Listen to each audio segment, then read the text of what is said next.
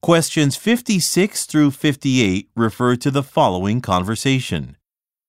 Hello, Diego. Welcome back to the office. How was your trip through Africa? It was amazing. The plains and the wildlife are breathtaking. It is like a natural art exhibit. I took hundreds of photographs, and I got some really excellent shots of a herd of elephants and of several beautiful sunsets. Could you share those with me during lunch tomorrow? I'm considering taking a trip to Africa during my upcoming summer vacation. Hmm. How about this Wednesday?